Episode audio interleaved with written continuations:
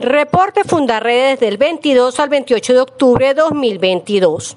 El Observatorio de Ambiente de Fundarredes denunció la grave contaminación de las fuentes hídricas en el país, lo que atenta directamente contra el derecho a un ambiente sano. María Ortiz, activista de la ONG y miembro del Observatorio de Ambiente Proyecto EPA, indicó que entre los principales afluentes contaminados se encuentran el río Guaire y Tui, río Táchira, lago de Valencia, valles de los ríos Tocuyo y Aroa, río Unare, Neverí, Manzanares, Guarapiche, lago de Maracaibo y aguas costeras. También detalló que el alto porcentaje del detrimento de las aguas está asociado a la disminución de cuencas como consecuencia de la deforestación y contaminación con residuos líquidos y sólidos.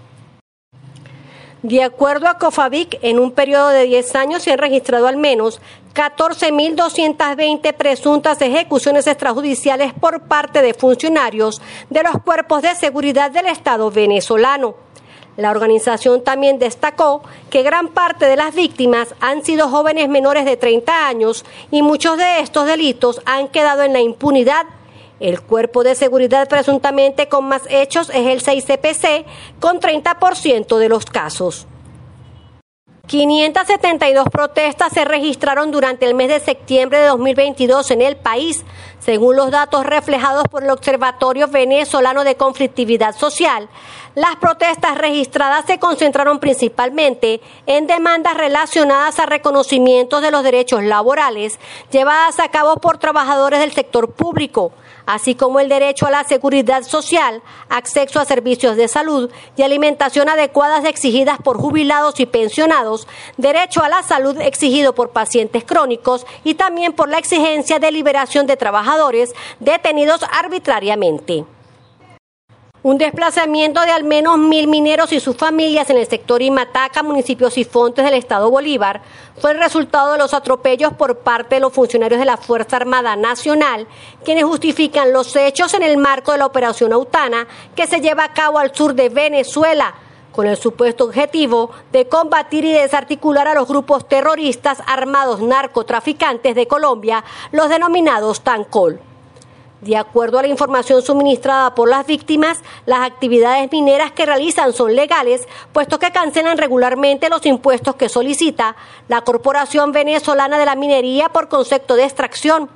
Los afectados, entre ellos mujeres y niños, se encuentran sin alimentos ni condiciones para dormir o resguardarse de las hostilidades y peligros de la zona, lo que constituye una grave vulneración a sus derechos fundamentales.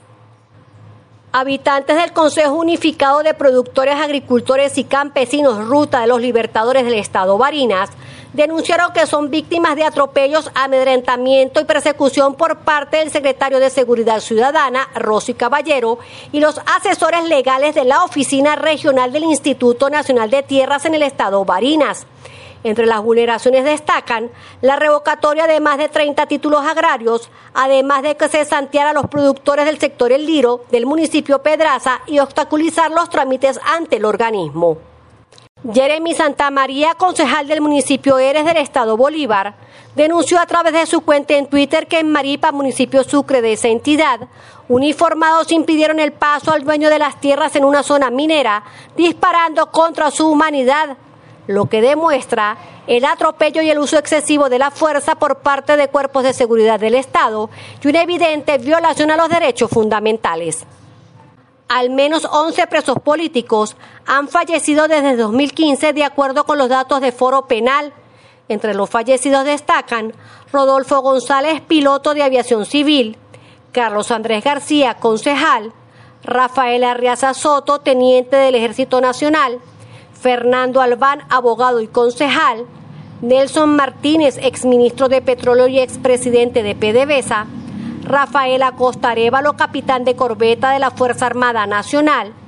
Virgilio Jiménez, estudiante, Pedro Pablo Santana, ganadero, Salvador Franco, artesano y guía turístico, Gabriel Medina, policía y funcionario de las FAES, y Raúl Isaías Baduel, general del Ejército y exministro de Defensa el periodista Roland Carreño, quien después de un proceso de juicio de cinco meses, ahora deberá enfrentar su enjuiciamiento desde el principio, desconociéndose la fecha de reinicio de este proceso. De acuerdo a la defensa, el juicio se encontraba en su fase final, por lo que este hecho se puede considerar una retaliación política. El Estado venezolano ha venido desarrollando desde hace años una política de persecución contra sus adversarios, sometiéndolos a la cárcel, tortura y tratos inhumanos. Al menos 541 mil niños, niñas y adolescentes han abandonado la escuela por dificultades económicas en el hogar, de acuerdo con el último informe de impactos de emergencia humanitaria compleja en Venezuela. El porcentaje de asistencia irregular se ubicó en 44,8% para 2022 con el reinicio de las clases escolares, afectando a 2,9 millones de menores de edad. Los estados más afectados son Yaracuy, Amazonas y Guárico. Entre enero y octubre de 2022, el Sindicato Nacional de Trabajadores de la Prensa de Venezuela ha documentado el cierre de 79 estaciones de radio. La acción arbitraria del Estado ha afectado 16 de los 24 estados del país, es decir, 66,6% del territorio. Las entidades más afectadas son Zulia con 23, Sucre 11, Táchira 10, Cogede 6, Falcón 6, Yaracuy 4, Carabobo 3 y Monagas 3. Comparte, ayudemos a vencer la censura en Venezuela. Consulta estas y otras informaciones en nuestro portal web www.fundaredes.org.